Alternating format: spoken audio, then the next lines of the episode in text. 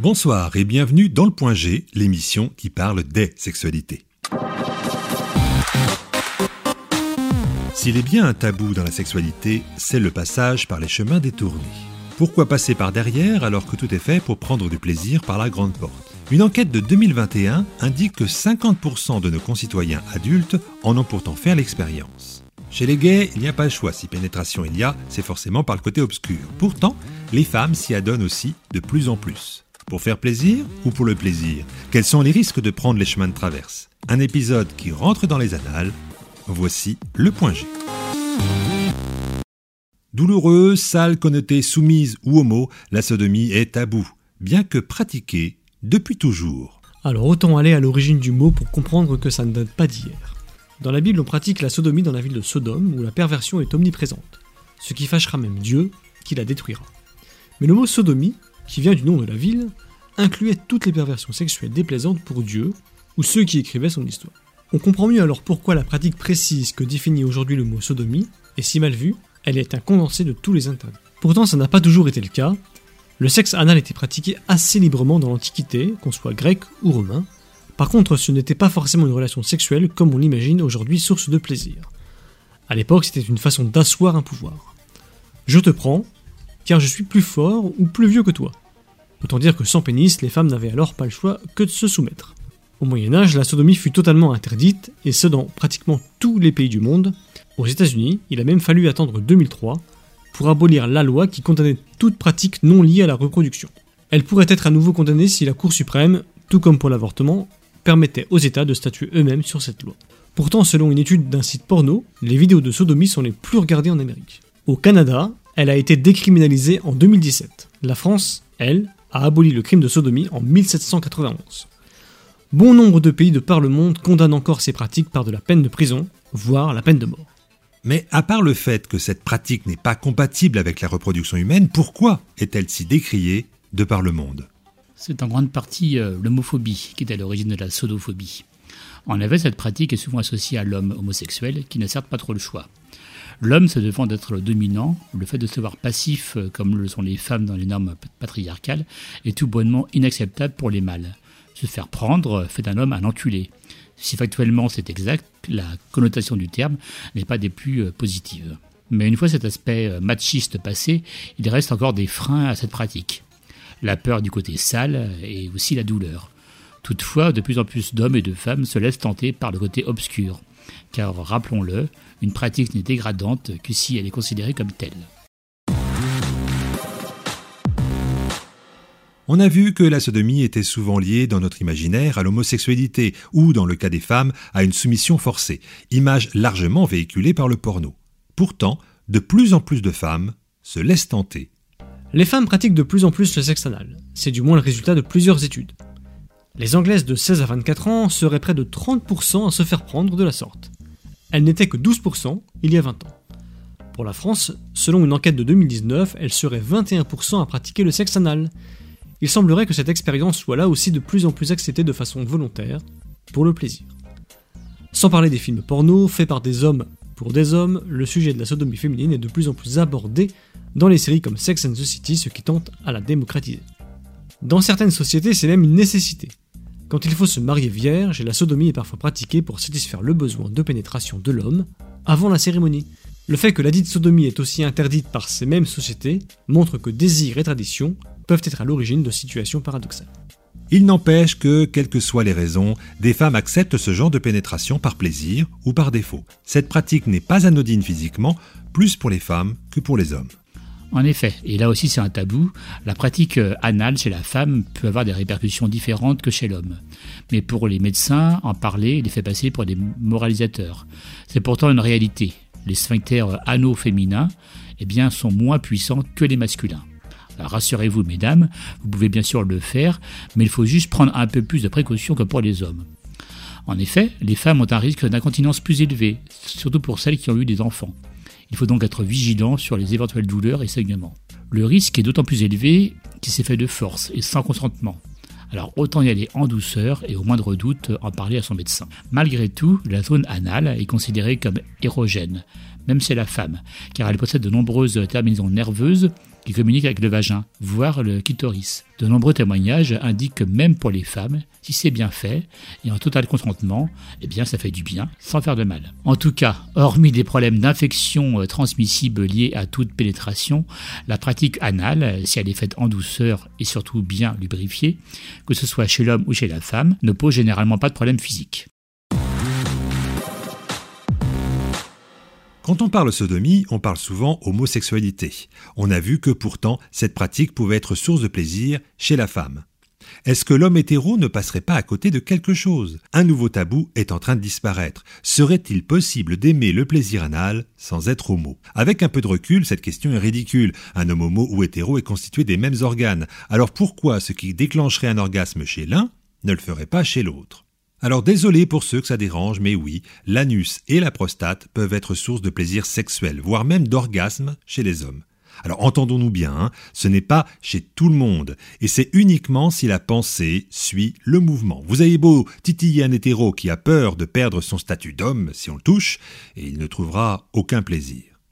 D'autres ont découvert cette zone érogène. Voici des témoignages lus sur le site mademoiselle.com et retranscrits par nos chroniqueurs. Je me suis rendu compte assez naturellement que l'anus et son pourtour provoquaient des sensations, ma foi, pas désagréables. Associé à la masturbation classique, c'était très sympathique. Puis au fur et à mesure, je suis monté en gamme d'un doigt à un plug jusqu'au master prostatique et même au gosse ceinture maintenant. Une ex avait les mains baladeuses et j'ai découvert que j'avais de sérieux frissons quand elle me touchait les fesses. Quand elle insistait vers le sillon fessier, c'était de pire en pire ou de mieux en mieux. J'étais de plus en plus gênée, mais j'avais de plus en plus de plaisir. Plus tard, en 69, elle avait tendance à venir lécher cette zone. J'étais très sensible et c'était vraiment bon. Alors la première approche se fait toutefois souvent seule. Toujours ce tabou de ce que doit être un vrai homme et ce qu'il doit ou ne doit pas faire. Pour les hommes, c'est clairement une boîte de Pandore que l'on n'ose pas toucher parce que si tu te mets un truc dans les fesses, tu es tout de suite considéré comme un homo refoulé. Lors de discussions, j'ai remarqué qu'il m'était beaucoup plus facile de m'ouvrir et d'en parler aux femmes qui sont plutôt intéressées par l'expérience et par cette ouverture d'esprit. Mais quand on est un homme et qu'on se rend compte que son plaisir passe aussi par ce chemin détourné, c'est l'angoisse. C'est toujours un petit objet d'angoisse que de se dire que je vais bien devoir aborder le sujet avec mes potentielles futures copines. C'est le genre de thématique que j'espère pouvoir évoquer dans mes futures relations en espérant tomber sur quelqu'un qui n'a pas de tabou à ce sujet. Mais parfois, c'est la partenaire qui prend les devants et le garçon qui n'ose pas. Elle a bien insisté d'ailleurs de longs mois, j'étais très gêné au début. Il faut une énorme relation de confiance et de respect avant de se lancer dans l'aventure. Parfois, il faut jouer de subtilité pour tâter le terrain. C'était à nos débuts. On a fait un jeu genre euh, je te pose une question intime, tu me poses une question intime, avec le droit à un joker. Et c'est comme ça que je lui ai dit en fait, j'avais plus honte de ça qu'elle. On a essayé une fois, elle a été impressionnée par l'intensité de mes réactions et moi aussi. En la matière, les hommes hétéros sont bien souvent beaucoup plus coincés que les femmes qui, elles, ont bien compris que la pénétration n'avait rien à voir avec la soumission ou la virilité. Il existe bon nombre de techniques pour jouer avec sa prostate. Mais au fait, c'est quoi la prostate? Pour la plupart du gens, c'est un truc qui, euh, quand ça ne marche pas, nous fait uriner sans contrôle, ou alors c'est un organe qui peut avoir un cancer. Si tout ceci est vrai, quand la prostate fonctionne, elle a un grand rôle dans notre sexualité. Alors déjà, il n'y a que les hommes qui en ont une. De la taille d'une noix de 20 grammes, ça entoure le tuyau qui sort de la vessie, ce tuyau qui permet justement d'évacuer l'urine ou le sperme. Et justement, cette petite noix est une usine du liquide dans lequel les spermatozoïdes vont pouvoir gambader. Elle a aussi un rôle dans l'éjaculation, histoire de bien canaliser le bon liquide au bon moment avec assez de pression. Stimulée par contact, la prostate peut être à l'origine d'orgasmes prostatiques, fait de contractions qui excitent l'ensemble des organes génitaux. Certains l'appellent le point P, en référence au point G de la femme. Il est vrai que la zone est très innervée, autant dire qu'elle est très sensible. Alors quand on dit par contact, comme cet organe est à l'intérieur, il faut bien passer par où c'est possible. Et ça tombe bien, on y a accès très facilement en passant par l'anus. Mais pour ceux qui sont les plus récalcitrants à l'idée d'être pénétrés, sachez qu'on peut dans une moindre mesure masser la prostate en appuyant assez fort dans la zone extérieure, entre l'anus et les testicules. Pour les autres, plus téméraires, il suffit d'un doigt. Quelques centimètres après l'entrée, on trouve cette forme un peu plus dure que le reste. Il suffit de la masser et de voir ce qui se passe. Par contre, ne vous attendez pas à un orgasme en 5 minutes. On parle ici de plaisir profond, Il faut un peu plus de temps et d'abandon pour se laisser aller à ce plaisir. La meilleure position est celle en chien de fusil, les jambes ramenées vers vous, ou alors sur le dos, les fesses relevées par un coussin. Si orgasme prostatique il y a, ce n'est pas forcément lié à une éjaculation. Il peut donc y avoir de multiples séquences de plaisir. La prostate reste toutefois un organe interne et donc fragile. Pour les doigts, pensez à vous couper les ongles. Pour les jouets, recouvrez-les d'un préservatif pour plus d'hygiène. Et pour le reste, comme en tout, pensez à bien lubrifier. Cette zone n'est pas autolubrifiante, même excitée. Et si vous doutiez encore du pouvoir de la prostate, sachez que le marché des stimulateurs de prostate est florissant. Ces godemichets pour hommes sont reconnaissables à leur forme recourbée, étudiés pour entrer en contact avec la prostate. Rassurez-vous, ce n'est pas ici la taille qui compte. L'ergonomie prime sur la grosseur. Les vibrations, elles, sont par contre gadgets. Rien à montrer leur efficacité. Abordons maintenant une partie encore plus taboue.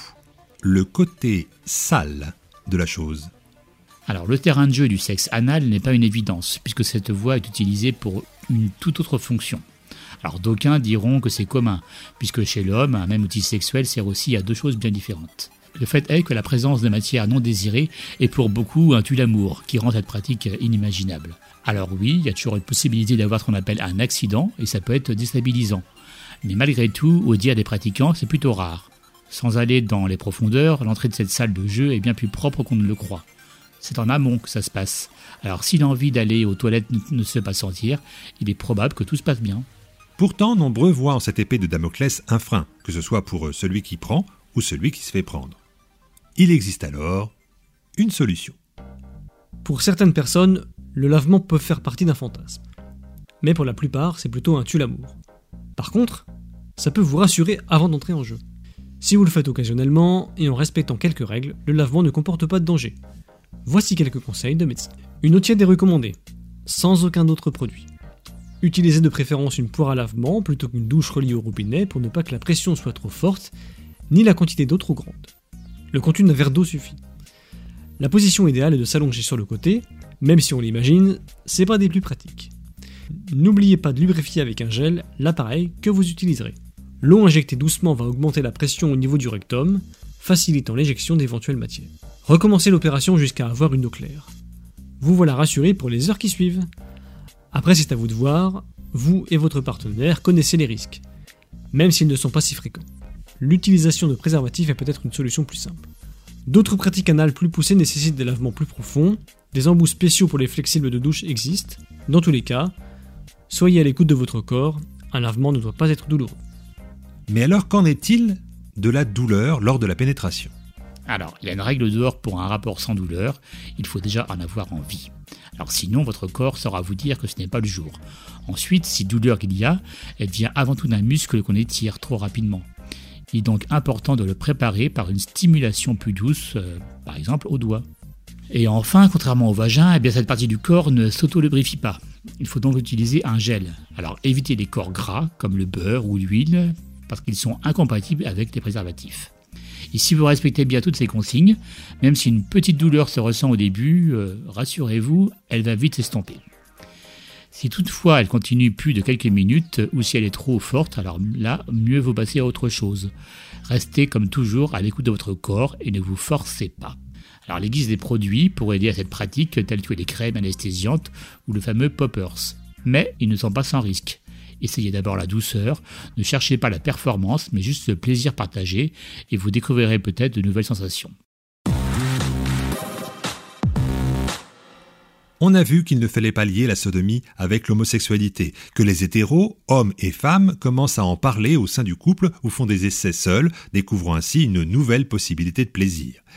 Ou pas. Oui, ou pas. Ça ne marche pas chez tout le monde, comme la pénétration vaginale n'est pas non plus la panacée de toutes les femmes. Il est donc là important de ne pas généraliser et de ne pas forcer au nom du faut pas mourir idiot. Il n'y a de plaisir que dans le consentement, même avec vous-même. Il est important d'être à l'écoute de son corps et du désir de l'autre. Seul, en couple ou à plusieurs, qu'importe. L'important est que tout le monde y retrouve son compte, dans le respect de chacun. Dans le cadre du plaisir anal, il n'y a pas de notion de domination, ou alors c'est vous qu'il l'ajoutait. Ce peut être simplement une source différente de plaisir, en tout cas le corps s'y prête sans danger pour peu qu'on y soit préparé. Gardons-nous donc des jugements hâtifs et disons-nous bien qu'être un enculé est peut-être une chose plus positive qu'on ne croit. À bientôt sur le point G.